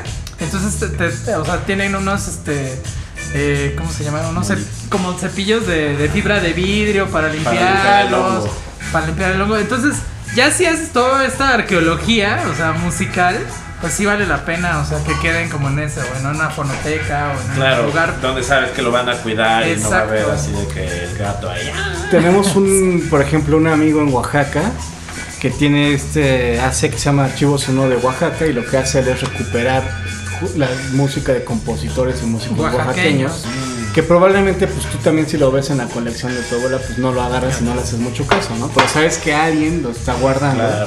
para hacer un archivo sonoro de la música que se hizo en Oaxaca, ¿no? O está la colección que, que, que, este, de, ¿cómo se, de, se me fue? de Santa Marina Ah, de- que sí, estaba en la extinta Alumnos 47, pues que ahí estaba para que la gente fuera y escuchara estos discos, ¿no? Y era música así de todo, o sea, había Bauhaus ahí, había Sí, te- y no sé, tenemos, por ejemplo, también un amigo Bishop, que también hace música electrónica, que también Ah. Carlos Hasmer. Tenían una disquera que se llamaba Núcleo Roto. Él también tiene una colección de música electrónica mexicana así increíble, Claro, ¿no? Hasbun es ahí, ¿no? De ese Exacto. colectivo. Y, y él ha dicho eso, o sea, que mis discos pues queden en la fonoteca, o sea, que si son copias así Claro. realmente in- inconseguibles, pues que queden ahí para que la gente los pueda consultar. escuchar, no hay que. No quiero decir egoísta, pero como, "Ay, yo lo quiero, yo lo quiero, cuando igual lo puedes dar, ¿no? Y que- Sí, claro. Sí, sí. Si tuvieran que escoger así como de, ¿qué pedo? Se incendia mi casa, cinco discos. Qué difícil. Está buena. es la cinco, chida. así de, ay, qué pedo, mi casa se está quemando. Mames, tengo cinco discos y te. ¿Cuáles? A huevo, está chingada. Es que Ay, tienes sí. unos discos, o sea, que son muy difíciles de encontrar, que a lo mejor son muy caros por la edición, etcétera, y tienes otros que te, que son por el sentimiento, el vínculo, alguien te lo regaló, te acuerdas de alguien, tienes esos dos, entonces no sé, a ver. que conteste Roma. Yo sí tengo un cajoncito así que son discos que, Los chidos. que no, por ejemplo, son discos que no, que no pongo y que escucho muy pocas veces. Que son Porque te gustan un chingo. porque me gustan un buen. Y que ¿Cuáles cada son? vez que tiembla los agarras y sales. Eso, eso iba a preguntar así como, ok, aquí tengo mi, mi, mi- mi mochila como en caso de que hay Exacto. temblor, aquí tengo mi, mi cajita de discos que si hay temblor se quema la casa, pum, la agarro. Sí, sí hay unos que sí tengo así como que, ah, bueno, este bonchecito sí podría sacarlo en una emergencia y... y- O sea, no sacas a tus gatos, pero sí sacas los discos. Los gatos pueden brincar, no hay pedo. No, el gato también. Esos, esos se saben cuidar solos. Claro. Oye, ¿y qué discos vienen ahí? Mm. Hay un disco de, por ejemplo, de... Se llama de Timothy Leary, que se llama... El güey de los psicodélicos. Ajá. Que es este, justo na- narra el viaje de un personaje este, pues, ficticio. En ácido. O sea, Ácido. ese güey hablando. Ajá, entonces es como. eh, tiene la voz de Timothy Leary que lo está guiando. Pero entonces son como todas las etapas de un viaje en ácido. Este se llama Tune, Tuning, Turn and Dropout. Ah, pues de él era Tal esa cual. frase. Que ese disco lo encontré en Amiba, por ejemplo, hace seis años cuando lo vi fue así. ¡guau! ¿qué es Pero esto?". te- ese disco te llamó la atención porque tú ya habías leído a Timothy. Sí, ya sabía, ya sabía que sí, mi máster, ¿no? Timothy Leary, ya sabía, entonces lo vi, fue así, no mames, este disco de Timothy Leary que es, y ya lo había bajado antes en Soulseek. Lo Pero nada más ese La hablando. en sol, sí. En Soulseek. Ese güey hablando no hay música. No, hay música, Ah, hay música ok, de ok. fondo. Este, este güey de pronto hay una, una parte en donde medio que está guiando a otra persona. Escuchas después el viaje de este güey que se está yendo a la chingada, pero como que lo regresa. Ah, Entonces es como toda la experiencia que puedes tener en un viaje en ácido. no de es- creo que es una como medio peli también. Ok. Sí, chiquita. es que yo leí y me quedé pensando en un libro de ese güey, pero es la interpretación del Tao. Ujú, ya. El No. Tao es un libro chino, creo. de filo- no sé si filosofía, pero ya sabes, así como de. Ah, el Tao. eh". Pero este güey hizo su versión. Era como el Tao de los psicodélicos, o no sé qué. El, el libro de los muertos, perdón, del Tíbet. Pero ese güey hizo esa versión que era como eso, que era una guía donde tú, por ejemplo, si, si me dice Andrés, güey, me voy a dar tres hits de ácido, ¿me puedes cuidar? Entonces Andrés se da tres hits de ácido, ya está viendo al diablo. Entonces este libro te sirve como Para guía guiarlo. para guiar a Andrés, ¿no? Así como, esto Ah, está pasando, déjate ir o lo que sea, ¿no? Y me acordé por eso, por, por el disco. No sé si sea como eso. No, no es tanto así, no, más bien Ah, es como, pues, sí, como una guía, o sea, es como un ejemplo de cómo te pondría y cómo podría hacer un viaje en ácido, ¿no? Pero ese disco está bien chido, entonces ese sí lo tengo así como ya ubicado de, güey, si se está quemando, o sea, Sí, ¿no has probado el disco Sí. en cuanto a que lo- Ya eh, si funciona o no? En cuanto a que te diste sí. hit de ácido y- A ver, voy a hacer la prueba, a ver si sí. si le has chupado la portada, a ver si, te pone. Claro, no, No, darte un hit y, y ponerte así como ahora, que me guíes. No, eh, la verdad, no, lo voy a hacer, lo voy a hacer pronto. Sí, no, Sí, tienes. Y que regrese al podcast para contarnos la experiencia. Está ese y tengo otro de los cantos de María Sabina, Ah, es que grabó un inglés, un gringo, perdón, de una disquera que se llama Folkway, Folk, Sí, Folkways Recordings. Los, los encontré en YouTube. Este, ese, por ejemplo, lo encontré en esta tienda Discodelic de Rufi y también cuando lo vi fue así de dame lo, lo que cuesta, así que así que, bueno, no tanto así, ¿no? Ojalá tuviera tanta, pero sí fue así, güey, ¿cuánto cuesta? No, pues tanto, no, pues ya. Porque sabía que ese disco no lo iba a encontrar en No, es una. lado. Hasta yo lo compraría, pues. Entonces- Y eso que no colecciono. Y está y ahí sí, no, por ejemplo, ahí no hay música, son, es María Sabina cantando, este... como de chamana, ¿no? Haciendo Ajá. de ceremonia y eso. De sí, lo, lo encontré hace poco en YouTube. La verdad es que sí me sacó un poco de onda porque Sí. es como. Dije, bueno, estoy sobrio, entonces no le voy a entender. Igual después me doy unos honguitos. y- Alguien me contó que sí lo hizo, que lo escuchó bajo la influencia y creo que no le fue nada bien. Obvio, pues no, pues no tendrías que estar, o sea, para empezar creo que medio entender y tendrías que estar ahí con ella, ¿no? O sea, creo que es una grabación que sucedió en un momento muy específico y pues Claro, tú no, No, estás es ahí, exactamente tu ¿no? momento. O fue la ceremonia para él y no para ti. Entonces, Claro. pues, no. Pues, es más como una investigación de campo. O sea, es como estas cosas de los que cazan sonidos y estas Claro. cosas. Entonces, pues yo creo que recuperaron ese audio los alemanes y, y sacaron el, el disco. O sea, realmente es eso. Como un- una, una de estos que buscan este eh, cosas sonoras que ya después es muy difícil encontrar. Inclusive en la fonoteca tienen esto, tienen varios discos de, no sé, de la de épocas súper, este, de antaño. Ajá, y tienen cosas como audios de, de, de, de, pol- de, no sé, de Francisco Villa, de Zapata, Sí. de un de Yo, cosas. yo tengo ahí un, disco de. Pues, como de poemas de Pablo Neruda. Y ¿Ese luego. leyéndolos? Ajá, él leyéndolos. Y también ayer que estaba viendo los discos de mi papá, tiene. Él es médico. Y él tiene un disco de. De ejemplificación de auscultación del corazón. Entonces te dice, chido. no, pues. Eh, ahora vas a escuchar este, Este una taquicardia. este, digo, no tengo ni puta idea, pero ajá, entonces como que está la grabación de cómo, cómo suena un corazón con cierto padecimiento y así está cagado. Claro. O sea, un sampler. un- sí sería eso un sample, Se ¿no? podría usar Sí. un sampler de eso. Sí, sí, está hay, hay cosas muy cagadas. ¿no? Sí. Wow. ¿Qué otros discos están en tu... En tu... En tu cajita esa Sí, de- de los rescatables. Está un disco de una película y de un eh, compositor que se llama Jess Franco, que sacó una película que se llama Vampiros Lesbos. es un este, anotar el vide- nombre. cineasta español, La peli se llama Vampiros. Vampiros Lesbos. Este, de estas películas, ya sabes, de los 70 medio de broma, como de santo, ya sabes, como kitsch. Ah, ok, ok, ok. Este, pero el soundtrack es muy bueno y le hicieron unos alemanes. Ah, ok, igual Eh, para- Búscalo. Ese, Sí, sí. Yo creo que a mí ese soundtrack, ese soundtrack lo encontré buscando en la sección de jazz de Mix Up hace un chingo en CD y Fue como fue así. ¡guau! ¿Qué es esto, no?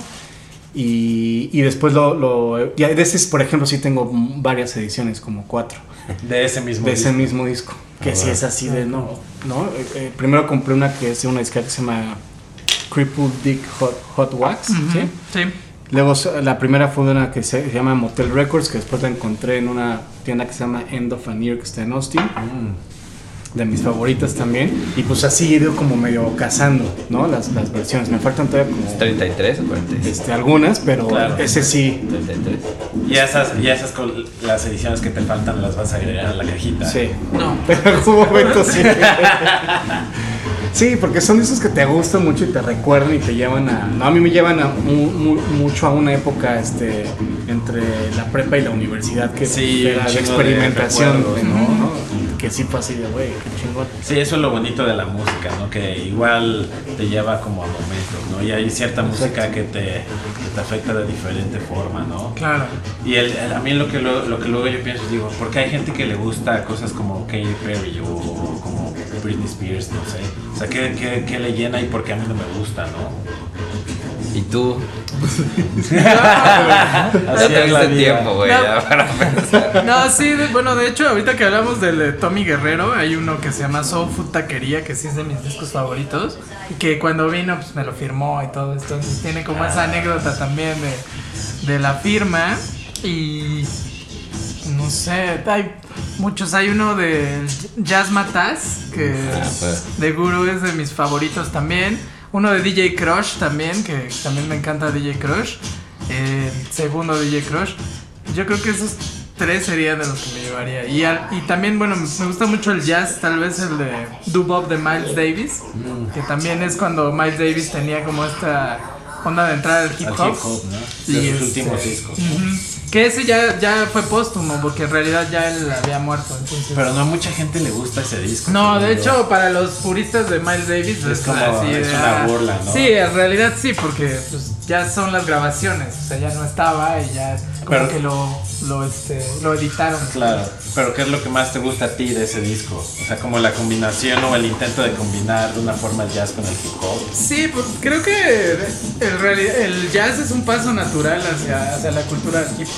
O sea, al final como que todas estas raíces negras se, se dan con, con, con- con el rap y con, con la cultura, ¿no? Entonces creo que este que a, a mí creo que es lo- como que lo que más me gusta, la música negra, el funk. O sea, justo por eso nos llevamos también porque nos gusta mucho el funk y ponemos mucho funk. Entonces, Ah, ok. este, y también ponemos hip hop y también ponemos este, como ba- blues, a mí me encanta el blues también, entonces como que las raíces negras es como de mi música favorita. Ah, y es, chingón, y es importante comentar que ahorita acabando el Roma se va a echar ahí un, Ah, un sí, set, ¿no? Vamos a grabar claro. un set de Roma ahorita al ratito y ya luego lo subiremos para que lo escuchen y sepan más o menos por dónde, Por va, dónde va. su onda, ¿no? Claro, claro, totalmente. Y ya pues, luego esperemos tener Sí, la, sí, la de sí, Ernesto. cuando quieran. ¿Y ustedes hacen como música? Aparte de como Yo no, yo soy músico frustrado, pero aquí el muchacho tiene sus maquetas así muy bonitas. güey.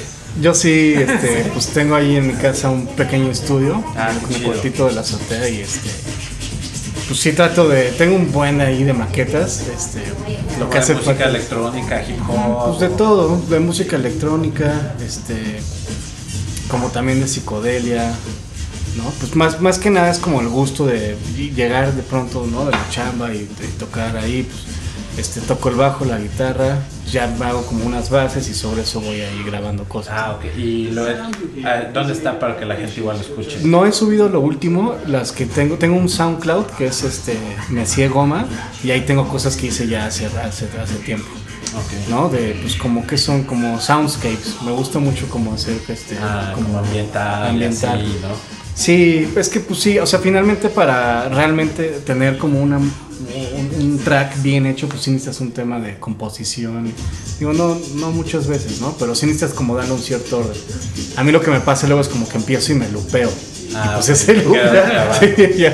Entonces, pues sí está como eh, difícil concretar algo de tres minutos que tenga estos momentos y Claro, se puente y todo. O sea, creo que ahí sí necesitas ser ya entender de composición o ser un músico, pues, un virtuosillo.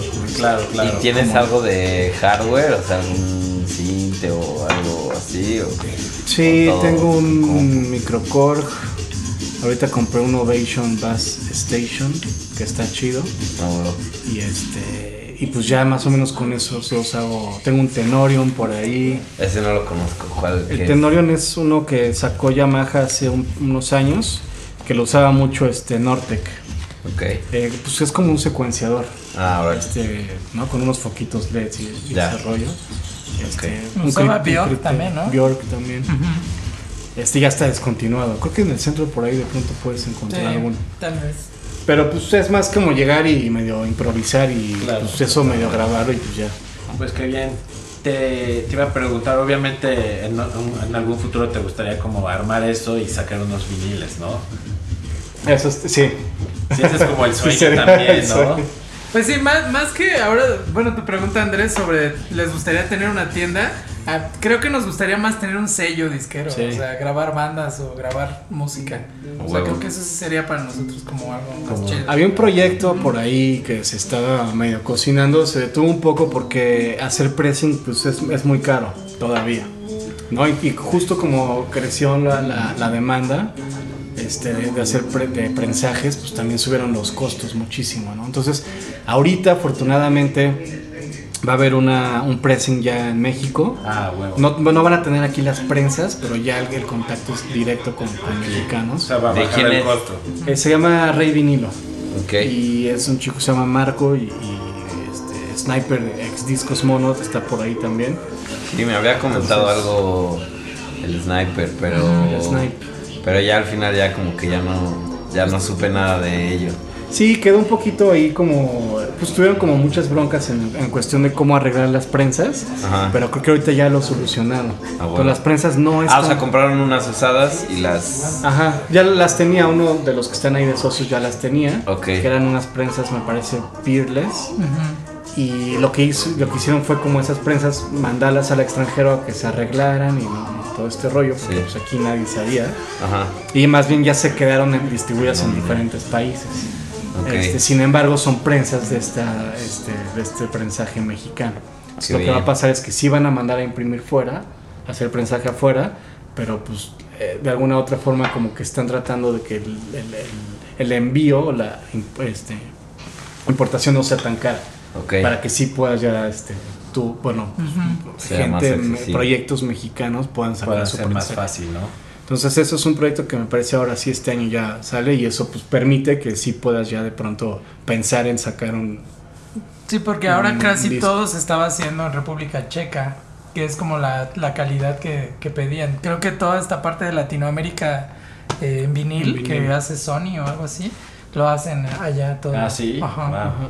Pues hay también bastantes prensas en Estados Unidos. Estados También, Unidos, claro, sí. En Alemania, UK, creo que también. Alemania. Sí, de hecho, este Moy, que fue al programa de Chess Body Records, hace sus prensajes en Estados Unidos. Entonces, pues hace casi siempre 7 pulgadas, pero Igual hasta se cruza con una mochila y se trae todos sus Todos discos. sus sí. claro. Sí, porque hacer el prensaje creo que, o sea, no es tan caro, más bien es importar ya los, los discos, traerlos. Entonces el, el traerlos ya es un... un- Sí, por el peso, el volumen. Sí, Sí. También es un. Un ya amigo Estás importando, ¿no? Claro. Entonces ya, hay- ya. Y también encontrar el- lo- las cortadoras. A la cortadora. es lo- Ah, ese es otro, ya, creo Ese que es esto la- va una cortadora ya aquí. Ok. Entonces Ah, o sea, eso- ese costo también es una así. diferencia. Ajá. No, es- no Sí. está como incluido en el, en el, en el printing, pues, o en el pressing más bien. Es parte de Es parte. como el proceso. ¿no? Ah, ok. Pero es, creo lo más caro. el- el- o sea, a lo mejor el, el- el prensaje no es No tan caro, caro, pero la, el corte sí es lo más caro. a ver Entonces, si le este- cae el Humberto, ¿no? Ya le había dicho al güey que le cayera. Sí, Eh, dile. sí, a sí, Sniper, saludos a Sniper. este, y si tuvieran su disquera, ¿qué banda de aquí de- les así la primera? Órale, ustedes. Ya le sacamos su vinil. Pues está, vimos una que se llama Terrible Children, ¿no? Que tiene, es un dúo así de un chico que se llama Benjam, que es como de origen etíope austriaco y que vive aquí en México. Órale. Y, que- parece brasileño. Y parece Está- brasileño, está tiene todo un así afro y así está. Es- Y, y Está él, este, loquísimo. exacto, está loquísimo, ha vivido en varios países de Latinoamérica. ¿Cómo se Y- llama, perdón? The Terrible Children, Ok, esa banda. Para ponerlo y buscarlo. Y justo, este, pues la vimos en vivo y sí tiene como muy buena onda, como que sería una buena banda para, para grabar. Para sacar. Sí, para sacar un disco. Sí, y yo eh, quería hacer un proyecto, un compilado con bandas de, bueno, quiero hacer más bien, ¿no? Era un proyecto del año pasado que pues ya afortun- desafortunadamente no lo pude concretar, pero este año sí. Fue De... mi- una de mis uvas. ya se va a quemar. la que me ahogó así. Una de mis uvas. La, la tengo que, la que no pasó, la tengo que sacar ya.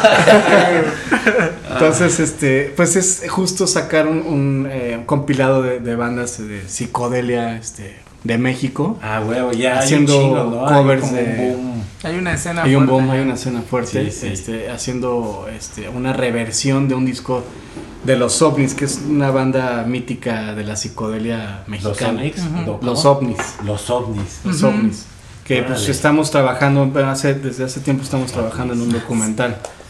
Ya También. llevamos un rato haciendo un documental sobre esa banda que hicieron un disco que es el Hippies, que es como el primer disco de música psicodélica Mexicano. mexicano, Órale. que se ha reeditado en España y se ha reeditado en Alemania y, y pues se vende en todo el mundo, porque con estas reediciones, pues inclusive hasta en Japón lo he visto así de, ah, mira, aquí están hippies, así de, No mames, neta. de los ovnis, sí. Entonces, pues llevamos una buena amistad con, con el vocalista, que afortunadamente sigue vivo de, de esa banda, y pues ya llevamos un rato haciendo este documental. Wow. ¿Y qué, qué fue lo que les llamó? O sea, como en primer lugar, ¿por qué dijeron un documental, no?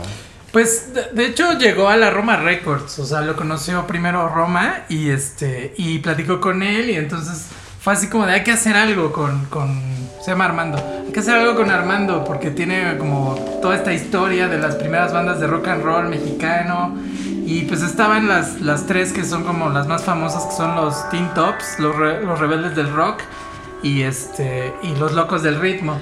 Y estas Ah, bandas pues, o sea, pues fueron las más famosas y inclusive este alguna de esas bandas le, les abrió los Doors cuando fueron al Whisky a Gogo. Ah, sí. Exacto, entonces primero tocaron los. Doors y después tocaron Estos este, sí, los locos del ritmo. Entonces, o sea, sí eran como bandas muy importantes, o sea, en la época y los ovnis nunca lo fueron. Entonces, hasta que hicieron este disco que se volvió emblemático y de culto, Pero no aquí en México, sino en, en todo el mundo. Eso Y es- después de años, y después de, o sea, y ahorita este han regresado a tocar ese disco y los Ah, están tocando en vivo. Están Este- tocando en vivo, este armaron disco, una banda y justo estuvieron en la casa Indie Rocks y, y tocaron en un evento de hipnosis con bandas nuevas. Entonces, yo- tocaron con una banda que se llama The Makeup, que es una banda de, de post-punk de, de Washington, que es como de la escena de Fugazi, de todas Ah, estas bandas. de, de Discord, ¿no? Ajá, de Discord y, y fueron como, o sea, tocaron los ovnis y luego estos güeyes, ¿no? Entonces que,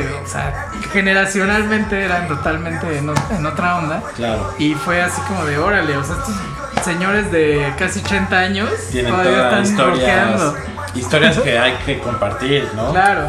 Sí, exacto, porque eh, sí es de estas bandas que se nos olvidó a todos, ¿no? De rock y de pronto pues re- resurgió de Claro, una claro. otra forma a través de otras personas de otros países, ¿no? Claro. Entonces sí, de, de pronto es como contar la historia de Armando, de lo difícil que era hacer música original en esa época. Sí, en Porque, pues, español. en español. que Sí, eso es lo que exacto. Sí, es una gran historia y aparte pues, es un señor luchón, o sea, sigue tocando todavía. Sigue tocando. Y va gente a verlos.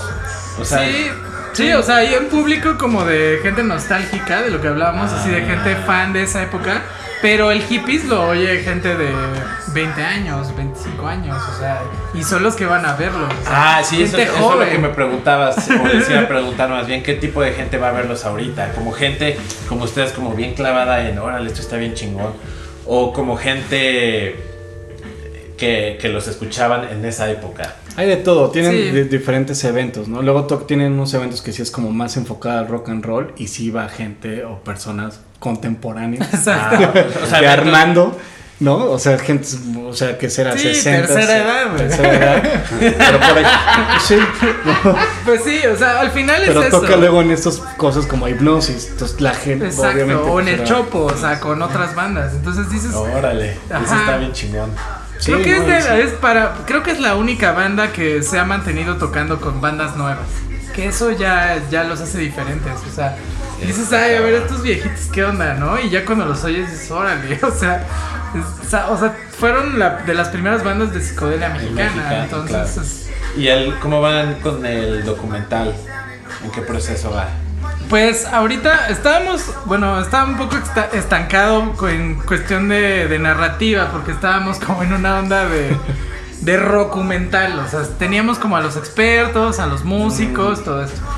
Pero, bueno, ahora tuve la oportunidad de estar en el CUEC un rato, entonces a partir de eso he estado un poco, este, pues nutriendo esa narrativa para que el documental llegara como a más público, que no solo fuera los clavados, Ah, o que no fuera para como... que gente diga, órale, como Eh. el documental este Search for Sugar Man, ¿no? Mm, va- más o menos. de- Ajá. ajá. exacto. O sea, como la idea de hacerlo que te que terminando de verlo vayas y compres el disco, ¿no? Claro, o, o por lo menos que haya como una empatía, más allá de que te guste o no el rock and roll o la música. Sí, O sea, como el de Sugarman, que era una, más una historia que un Exacto. documento de lo que dejó, ¿no? Claro. Un, un compilado de histórico de lo claro. que dejó. Más bien es la historia detrás de esta, de esta persona, de Armando, ¿no? Exacto, que, exacto, que al final, o sea, la, la, la historia paralela, pues es la de la banda de rock, ¿no? O sea, es la vida de, de- de este personaje más la banda de rock, que es, es su vida, o sea, prácticamente es, hay una, este, eh, o sea, ahí es lo mismo, ¿no? O sea, Claro, él ha vivido todo, todo exacto, eso. ha vivido toda su vida de, de, que, de querer tocar. o sea, No, eso y sobre todo la evolución de de lo que es el, o sea, ese güey empezó a- en los 60, ¿no? Ahora Imagínate cómo era tocar en un show en los 60 en México, en los hoyos funkies, que así les decía, ahora tocar en el Indie Rocks con pinches luces acá, ay cabrón, ¿cómo vas a cegar? ¿no? Sí, exacto. Y para público más joven, ¿no? Que, que también, que, que, o sea, no, en- entendiendo ese contexto, que eso es lo que también queremos poner en el doc- documental, ¿no? Como era un café cantante, no había alcohol, o sea, se tocaban las bandas de rock, inclusive ellos hacían sus primeras este, guitarras, Ah, o sea, ¿sí? ellos con pastillas y todo, o sea, hacían sus guitarras. Y ya después, como se fue este, el mismo rock, pues se fue sofisticando hacia los grandes conciertos y los shows de, no sé, de... Sí, el equipo, Exacto. luces. Llegaba Javier Batis, después a otra época, Vándaro y todo esto, ¿no? Y este señor pasó por todo eso. Sí, o sea, este señor es de la primera Sí, generación no, eh, de rock and roll. Eso, eso, es- esa historia no se puede quedar en él, ¿no? no, Sí, O sea, no, sí es no. como para compartirse, ¿no? Y que la gente... Exacto. totalmente. Sí, lo que dicen, ¿no? te gusta o no, así es una historia pues, interesante, ¿no? Claro. Y te das cuenta que México realmente no era, o sea, tenía sus, sus joyas, ¿no? Sí, sí. Por ahí escondidillas. No, y también es curioso, pero lo tiene que revalorar alguien en, en el extranjero para que nosotros le pongamos atención. A veces, ¿no? No todo el tiempo. todo el tiempo, pero sí al como- final sí es como de, oye, pero ¿por qué lo reeditaron en Alemania, no? O ¿por qué lo están vendiendo en Japón? O ¿por qué lo vio, lo vio Roman Austin en una tienda, no? O sea, para que nosotros ya digamos, ah, pues sí, tuvimos una banda muy importante para muchas otras bandas en el extranjero, inclusive en Argentina, en Chile, en España, pues conocen a esa banda, los ovnis. sí. Sí, una entre miles, ¿no? O sea, hay un Ah, miles claro. ahí que de pronto hay que ver. Sí, estaba pensando justo en eso. ¿Cuál es ese dicho? No eres profeta En tu tu propia tierra. casa. Eso, hay una, ¿cómo se llama esta banda? Hocico. Ah, claro. Que en Alemania los tratan así como Sí. De que no sé, no sé si, si se fueron a vivir allá o estuvieron allá. Hay uno pero- allá y uno acá. ¿Sabes que son dos? Ah, Y- sí, sí, sí, sabía eso, pero no Ajá. sabía si vivían allá. Pero lo que sí sabía es que en Alemania son así. Sí, de hecho sacaron un box set hace no mucho tiempo de hocico, bien chingón y o sea, pre- pressing alemán, ¿no? No.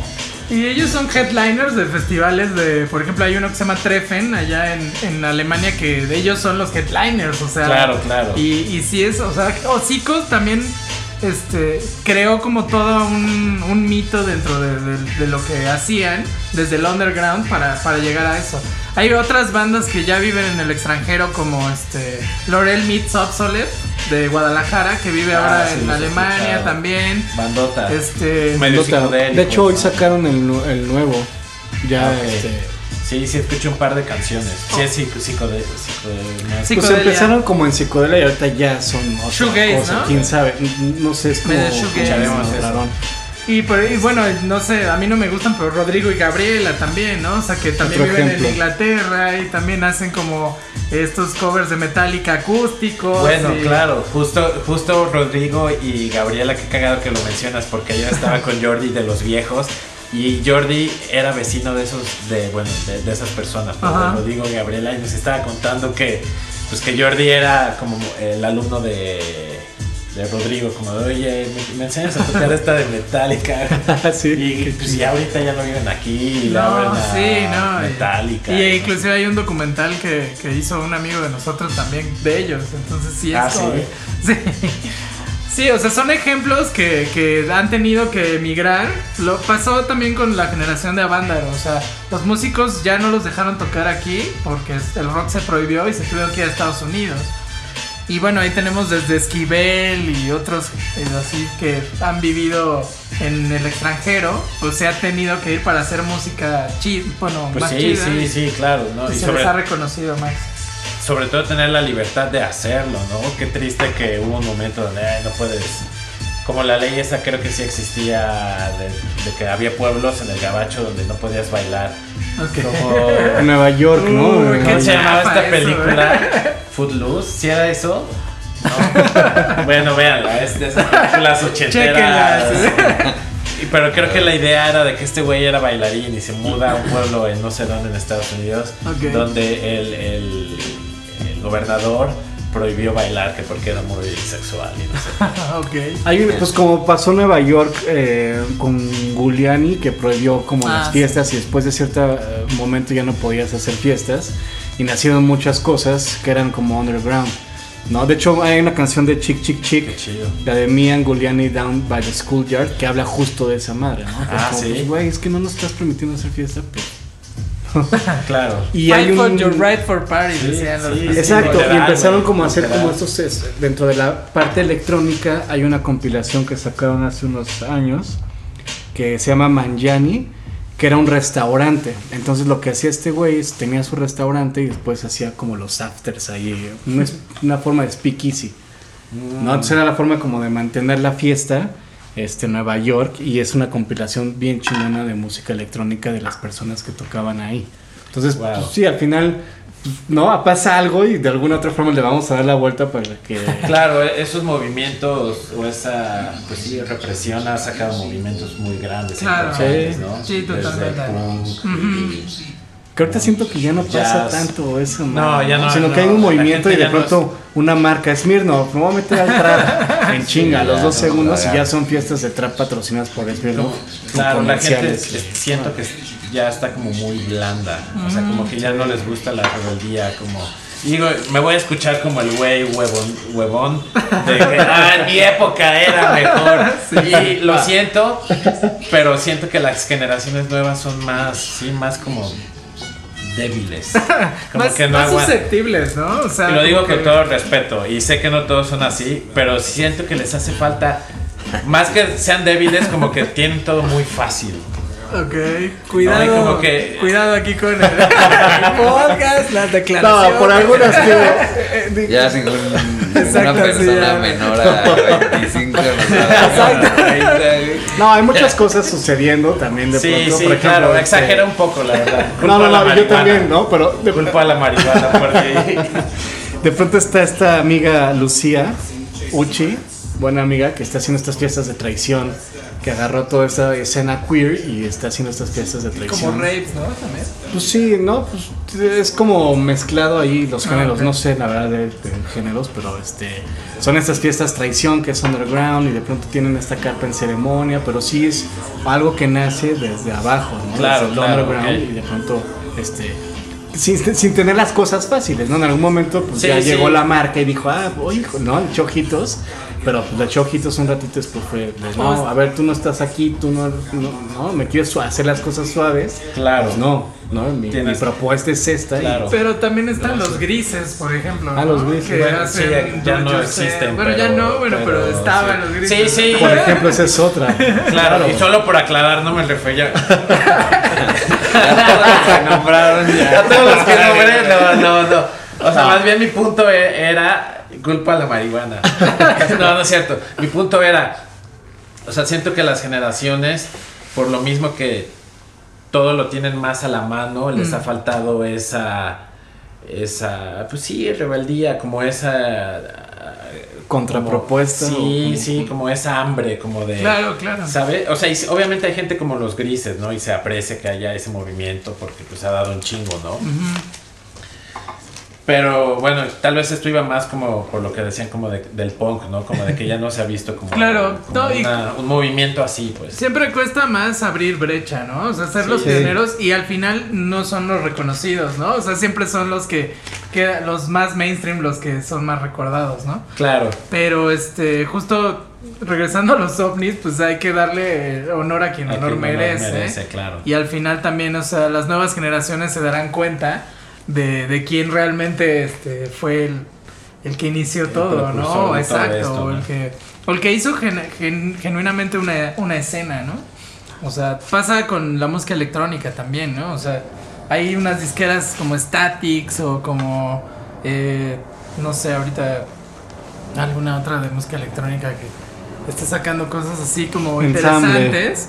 Ensamble, y, ¿no? y al final pues las conocen más en el extranjero y, y que Que acá. aquí. Hasta Nafi de pronto. O A mí no me gusta mucho, pero sí hicieron una onda ahí, ¿no? Este, Nafi.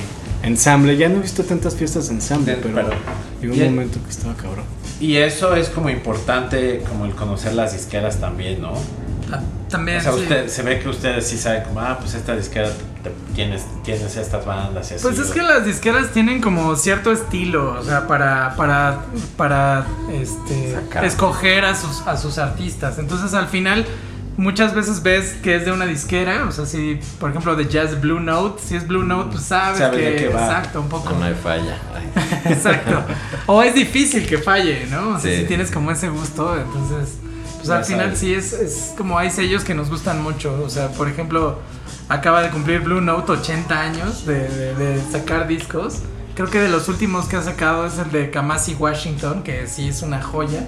Fue de los mejores discos de- del año pasado. Entonces- y- y sigue haciendo, siguen haciendo cosas ¿Cómo se llama? A, a la vanguardia, ¿no? Claro. O sea, no se quedaron hace Como en 80 el, en años. el bebop o en el, o en el hard bop, ¿no? De, de Duke Ellington. y. Entonces, este, o Trojan Records, que también es como una institución dentro del reggae y la música dub.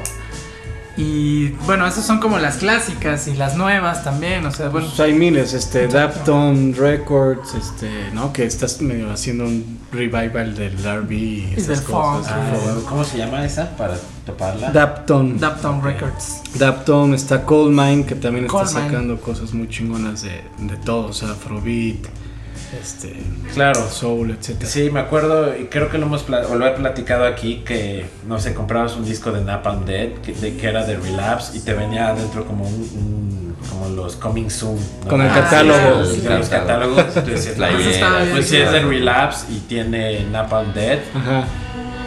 y Napalm Dead tiene a, no sé, Morbid Angel, comprabas Ajá. el de Morbid Angel sin saber a qué sonaba, ¿no? Y hasta la fecha, creo que eh, no soy tan clavado en eso de las disqueras, pero si, si hay disqueras que luego checo, una podría ser como Relapse. ¿no? Claro.